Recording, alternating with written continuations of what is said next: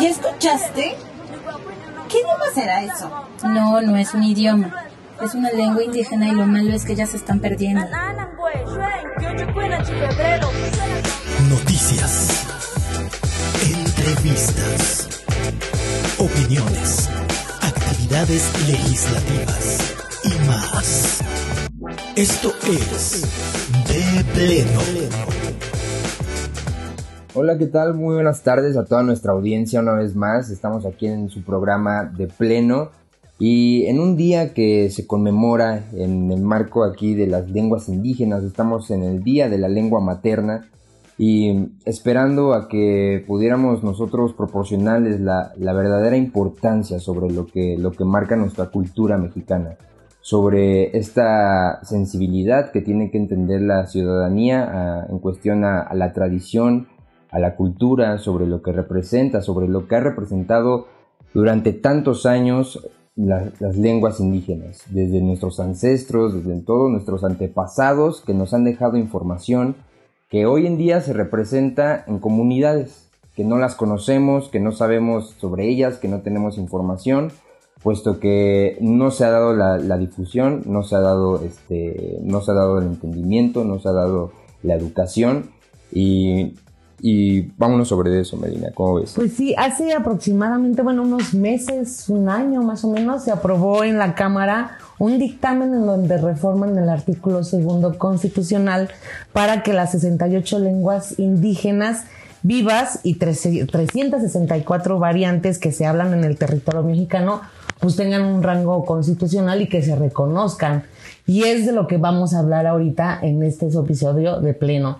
Y para esto tenemos hoy de invitado a uno de nuestros un representante, un representante fuerte de, bastante importante del grupo parlamentario de Morena. Es, él es el diputado Irán Santiago Manuel Viniza es del estado de Oaxaca y él pertenece a las comisiones de puntos constitucionales, Hacienda y Crédito Público, así como también a la de Trabajo y Previsión Social. Él cuenta con una maestría en educación y ha sido docente durante varios años y director en diferentes centros educativos. Diputado Vini Isa, ¿está bien dicho? Perfecto, bienvenido a su podcast. Muchas gracias a ustedes. Diputado, y pues bueno, en todo esto quisiéramos que nos platicara un poco más sobre este dictamen que, se quedó pendiente en la legislatura pasada, sobre el dictamen en materia de lenguas indígenas. ¿De qué va este dictamen, diputado? Bien, eh, de hecho, efectivamente se aprobó por unanimidad, ¿no? por todos los grupos parlamentarios. Eh, esta reforma consiste básicamente que reconozcamos a las 68 lenguas indígenas más el español como lenguas nacionales. Hay países que incluso tienen en su constitución este, reconocido cuál es su lengua oficial. En México no se tiene, ya de entrada, ni siquiera el español. O sea, nosotros lo damos por hecho. Entonces nosotros planteamos de que las lenguas indígenas más el español sean reconocidos como lenguas nacionales. Incluso el artículo segundo de la Constitución establece, si lo revisamos bien, de que el origen de nuestro país Así precisamente, ¿no? Tiene sus orígenes en los pueblos originarios. Así se reconoce. Entonces nosotros, como hablantes de una lengua, pues sabemos de que toda nuestra cultura, la lengua es el medio por el cual nosotros vamos heredando, transmitiendo a través de generaciones, pues eh, la cultura, las costumbres, el asunto incluso eh, algunas recetas incluso medicinales, todo lo que tenga que ver con la cultura, la cosmovisión de los pueblos originarios. Entonces planteamos esta iniciativa, se aprobó aquí en la Cámara de Diputados, se manda a la Cámara de Senadores, sin embargo allá eh, los compañeros senadores enlistan las lenguas y agregan otras dos que son el, lenguaje de señas y el braille.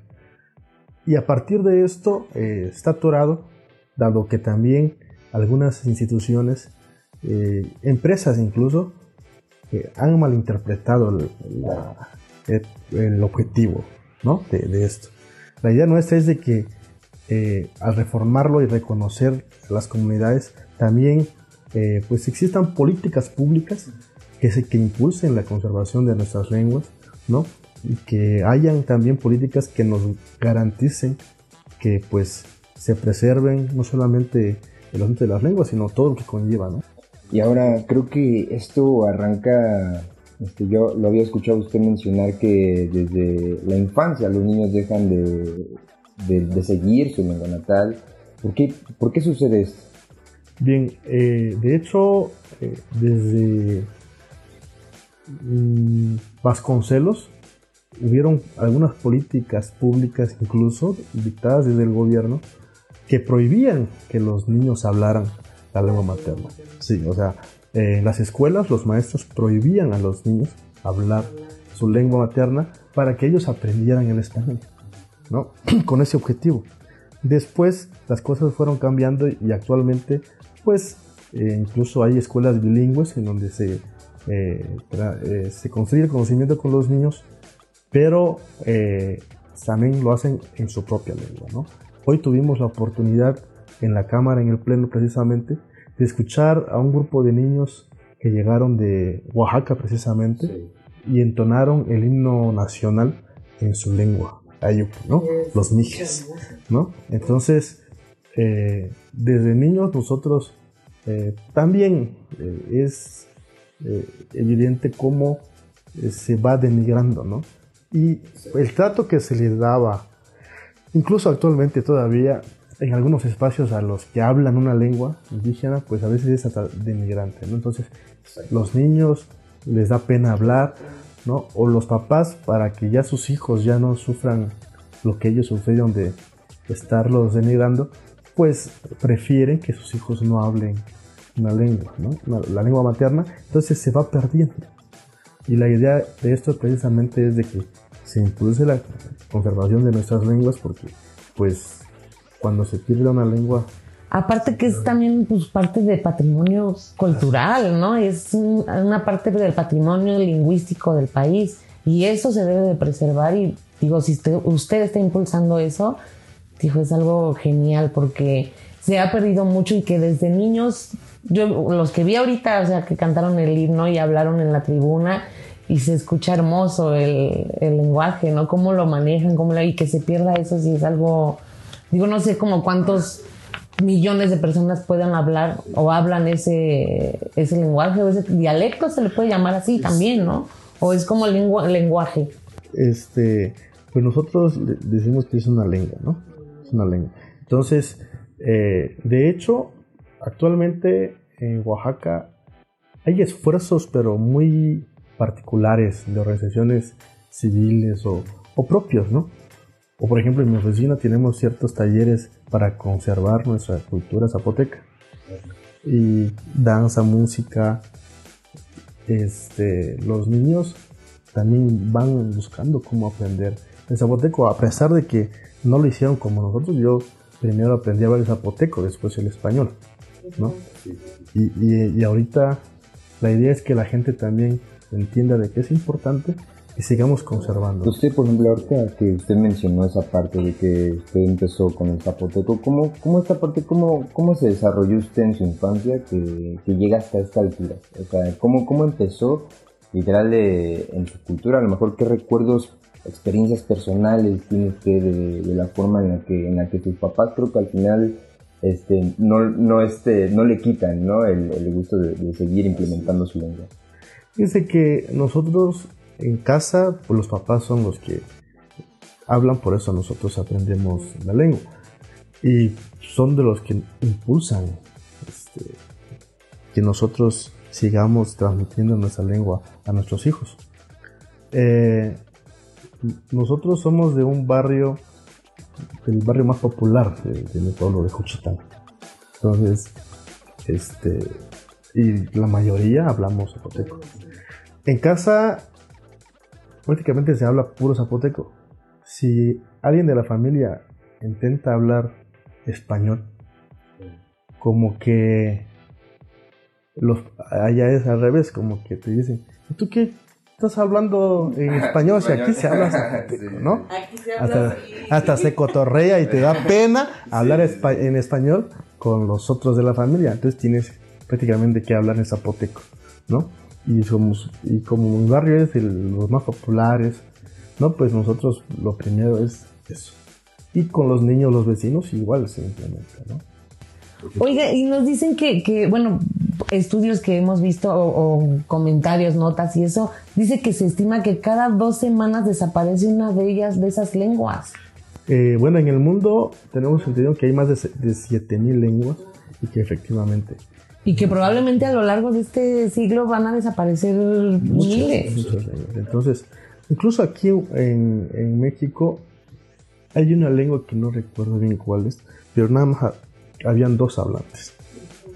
Entonces se empezaban a ejercer algunos, eh, algunos esfuerzos también para que los a preservarla y los de la comunidad la siguen, la siguen hablando. Incluso estaría súper bien que hasta dieran como clases, ¿no? Y que hicieran instituciones para que se pueda Aquí, seguir. en la cámara, ¿no? Sería- Y por ejemplo, es, sí es una pena toda esta riqueza al final que creo que se pierde. Este, sobre todo esta parte me llama mucho la atención la parte de los niños que, que creo que sí son discriminados y, y ante la desinformación de los otros niños, por así decirlo, sufren de- del bullying, ¿no? Al final que es lo que, lo que termina por perderse. Y con todo esto que estaban mencionando, creo que empieza, ahorita estaba escuchando igual las intervenciones, que empieza desde la historia, ¿no? Desde la historia, desde cuando llegó la colonización y todo eso.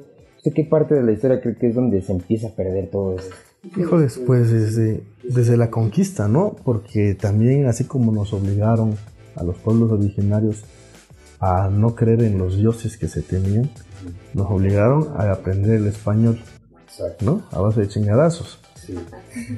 Y este, bueno, yo soy maestro de profesión nosotros tratamos de impulsar en nuestras escuelas eso. Este, por la propia formación, pues y siendo congruentes ¿no? de la lucha que, este, que también tenemos en Oaxaca, pues nosotros impulsamos mucho que nuestros alumnos sí se sigan este, conservando su- sus costumbres, sus lenguas. y esto que planteas eh, del pleno, de, la historia, nosotros tratamos de que los niños entiendan de que eh, no son solamente parte de una comunidad pequeña, aunque la comunidad sean mil habitantes. La idea es explicarles de que son parte de una cultura milenaria que viene conservándose. O sea, y que no- nosotros no somos apenas con los españoles, sino que, antes. sino que nosotros estábamos en estas tierras, bueno, nuestros ancestros, hace miles, miles de años y que somos parte de esa gran cultura que todavía se mantiene. Por eso nosotros decimos de que los pueblos originarios tenemos una lucha milenaria que todavía la seguimos dando. El simple hecho de hablar la lengua es una lucha que se sigue manteniendo. Entonces, pues nosotros que nos sentimos orgullosos, pues los- lo seguimos implementando, ¿no? Y ahí la iniciativa que nosotros planteamos, el tema de la lengua. Y ah, este, ¿cómo, ¿cómo a lo mejor con todo esto que, que usted ya tiene ya trabajado, que ya le ha dado este seguimiento ya por, por mucho tiempo, ¿cómo se imagina usted un proceso de avance con esta iniciativa suya a través de los pueblos indígenas? ¿Cómo, cómo podría estructurarse todo esta iniciativa? Bien, eh, una vez que esperemos que realmente pase la, la iniciativa como con el espíritu original que, que nosotros estamos eh, planteando, creo que el gobierno de nuestro presidente Andrés Manuel viene precisamente impulsando esto, ¿no? Incluso Sí. Entonces se ha visto que participa en algunos rituales, cuando él toma Ah, sí, es verdad. protesta, ajá, protesta igual. Este, sin embargo, siendo autocríticos, la idea nuestra es que no solamente quede en ciertos momentos. Ciertos mensajes, o que se siga siendo parte de un discurso nada más el asunto de conservar la lengua, sino que efectivamente se dicten políticas públicas a partir de la reforma con el Ejecutivo para que efectivamente impulsemos. Aparte que es responsabilidad del Estado, ¿no? Que preserve las lenguas y que yo también sé que creo que México ocupa, si no estoy mal, el quinto lugar en el que posee el mayor diversidad de lenguas en América. Así es, y Oaxaca en el estado tenemos 16 Igual. lenguas de las 68, ¿no? Yo creo que es el estado que más tiene lenguas que, que más se preservan, ¿no? Así es.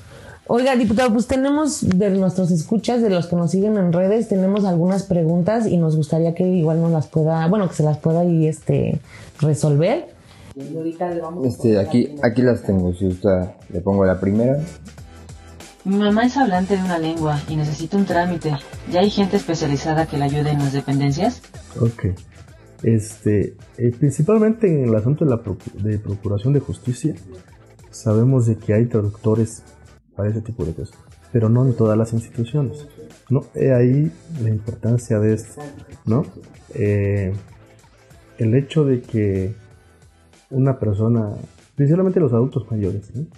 que van, pero tengo entendido que aun cuando no hay una norma que establezca eso aún, en las, de- en las otras dependencias, por ejemplo, eh, al menos en, en la región que nosotros estamos, sí tratan de incluir a personas que sepan hablar la lengua de esa región para que atiendan a los adultos que Sí, que puedan hacer la, la traducción o la interpretación. Aquí el problema a lo mejor sería que la cantidad de cuántos pudieran este, traducir. Lo que pasa es de que se- se- la idea es eh, enfocarlo, ¿no? Incluso en la iniciativa se plantea enfocar en las regiones donde se reconoce, bueno, aquí se habla zapoteco. Bueno, pues aquí tenemos que ver que habla el zapoteco y que los que trabajen ahí también mínimamente entiendan el zapoteco, ¿no?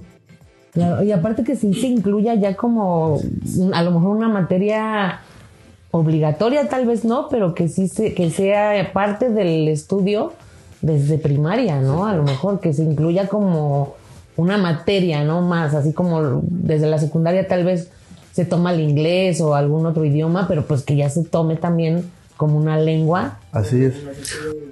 De hecho, en la reforma del artículo tercero, la última que hicimos, eh, nosotros planteamos igual eso, para que se siga.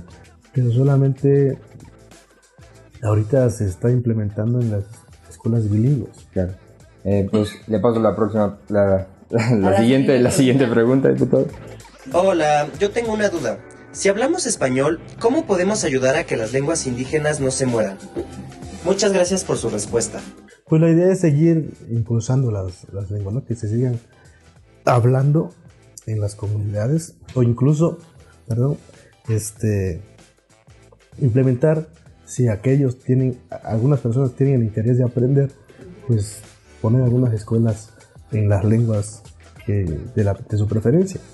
Por eso la idea esta, porque eh, como decía en un principio que hay esfuerzos pero particulares que están implementando esto, la idea de enseñar, pero es en las redes, lo hacen en, en espacios muy pequeños Y que no tiene aparte tanta difusión, ¿no? O sea, no, o sea, también sería algo bueno hacerle como que más difusión. ¿No ¿Quieres aprender esta lengua, esta lengua? Y así se Yo creo que es muy este independiente, ¿no? Quienes, quienes quieren apoyar, o sea, surge porque es de forma independiente, ¿no? Digo, creo que a través de que tenemos todos estos mecanismos ya, redes sociales y todo, habría que ya implementar más difusión ante esto. Pero, este, diputado, y bueno, con todo esto bajo, con todo esto, ¿bajo qué otros sectores podría comenzar a enfocarse el gobierno específicamente para ayudar? Eh, yo creo que deberíamos implementar más escuelas bilingües. En Oaxaca tenemos incluso una escuela normal bilingüe intercultural, pero no todos los estados tienen. ¿no? Incluso los estados que tienen lenguas no tienen escuelas bilingües para, los ma- para la formación de docentes que eh, vayan a dar clases a las comunidades. Eso es uno, porque es una forma muy importante de impulsar las lenguas, que haya una escuela bilingüe, porque ahí en la misma escuela se impulsa la lengua. Claro, sí, desde ahí. Y en casa igualmente, ¿no? Y, eh, por ejemplo, eh, paradójicamente, ¿no? A veces algunas decisiones políticas, ¿no? Eh, que se toman no van acorde a, a esto. Por ejemplo, eh, hay una autocrítica en Oaxaca. Si nosotros sabemos de que en la gran mayoría de las comunidades de nosotros hablan una lengua, pero la mayoría de las escuelas primarias, por ejemplo, son escuelas primaria formal, así le llamamos, ¿no? O general. Y hay pocas escuelas bilingües, cuando debería ser al revés, ¿no? Y ahí el gobierno es el que tiene que impulsar también eso, ¿no? Oiga, diputado, yo sé que usted habla zapoteco. Así es, hablo zapoteco. La, la- legislatura anterior escuchamos que se había inventado un poema en zapoteco y pues, si, si usted gusta, por favor, si nos lo pudiera aquí compartir. Iba a pasar a la tribuna y estaba preparando una poesía de Gabriel López Chiña. Que este. A ver si está por acá. Que plantea precisamente el asunto de la desaparición de las lenguas, ¿no? En zapoteco y se los traduzco. Nakabe mache dijaza. Magiruti zanila. Mabirabiluje nakabe. Di jagoni biniza. Di jagoni biniza. Sine binijavala. Yanna. Kabine nuspiani. Giraruni. Makrini kadijaza. Uru dijastia. Ay dijaza dijaza. Kani Iji de chekali. Kiganna kapabia nyaka guna shikali. Ay dijaza dijaza. Di jaro sibarina. Na na na. Zatilo jigati ubija. ¿No? Y, el zapo- y la traducción dice, dicen que se va el zapoteco, ya nadie lo hablará. Ha muerto, dicen, la lengua de los zapotecas. La lengua de los zapotecas se la lleva el diablo. Ahora los zapotecas cultos solo hablan en español. Hay zapotecos zapoteco, quienes te menosprecian, ignoran cuánto sus madres te amaron. Hay zapoteco zapoteco, lengua que me das la vida. Yo sé que morirás el día que muera el sol. Oye, diputado, la verdad es que me, me- me conmovió un poco y, y creo que wow, este poema que usted eligió representa totalmente la, la lucha que se está haciendo, ¿no? Representa totalmente la profundidad de la riqueza de nuestra cultura y le agradezco, diputado, que nos haya, que nos haya proporcionado este poema, de verdad, y en forma de conclusión, diputado, muy breve, ¿qué le podría reiterar a nuestra audiencia? ¿Qué le pediría a la ciudadanía sobre la importancia de la lengua? Y que se pueda preservar. Claro, eh, yo creo que sería importante que aquellos que eh, no hablan una lengua, que este, haya un poco más de respeto y reconocimiento a aquellos que sí lo hacen. lo otro es de que, pues, aquellos que hablan una lengua, busquemos cómo es, eh, seguir conservando nuestra lengua, que nuestros hijos, nuestros nietos aprendan. Y que se sientan orgullosos de ella. ¿no? ¿no? Que se sientan orgullosos, como decíamos, que somos una cultura milenaria que seguimos dando la batalla. Claro. Diputado, yo tengo una duda. ¿Por qué se le nombra así su nombre, Irán? Se dice Vinisa. Vinisa viene, me imagino que de Zapoteco, ¿no? Gente de las nubes. Oh, ya. Oiga, diputado, ¿y nos podrá decir, o que le pueda decir a la audiencia, en dónde lo pueden seguir, sus redes sociales donde lo puedan seguir y que puedan interactuar con usted? Claro, Y aprender a lo mejor hasta así es. zapoteco también, Sí, ¿no? y nosotros incluso impulsamos la lengua en mi región. Y este, tenemos la relación directa con los amigos del INALI, que es muy importante ellos la- el trabajo que realizan para conservar las lenguas. De las redes sociales, igual, era Santiago Manuel, así nos encuentran en las redes. Yo por lo general estoy más en Facebook que yo. Llevo mis redes casi no.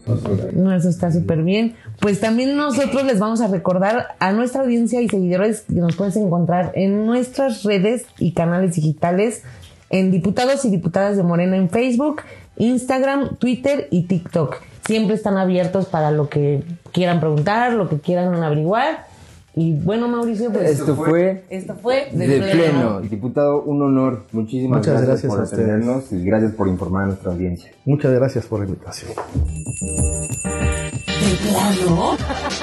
De pleno. De Pleno es un podcast de política donde resolverás tus dudas sobre lo que pasa en la Cámara de Diputados. ¿Sabes qué es una iniciativa? ¿Una reforma? No te preocupes.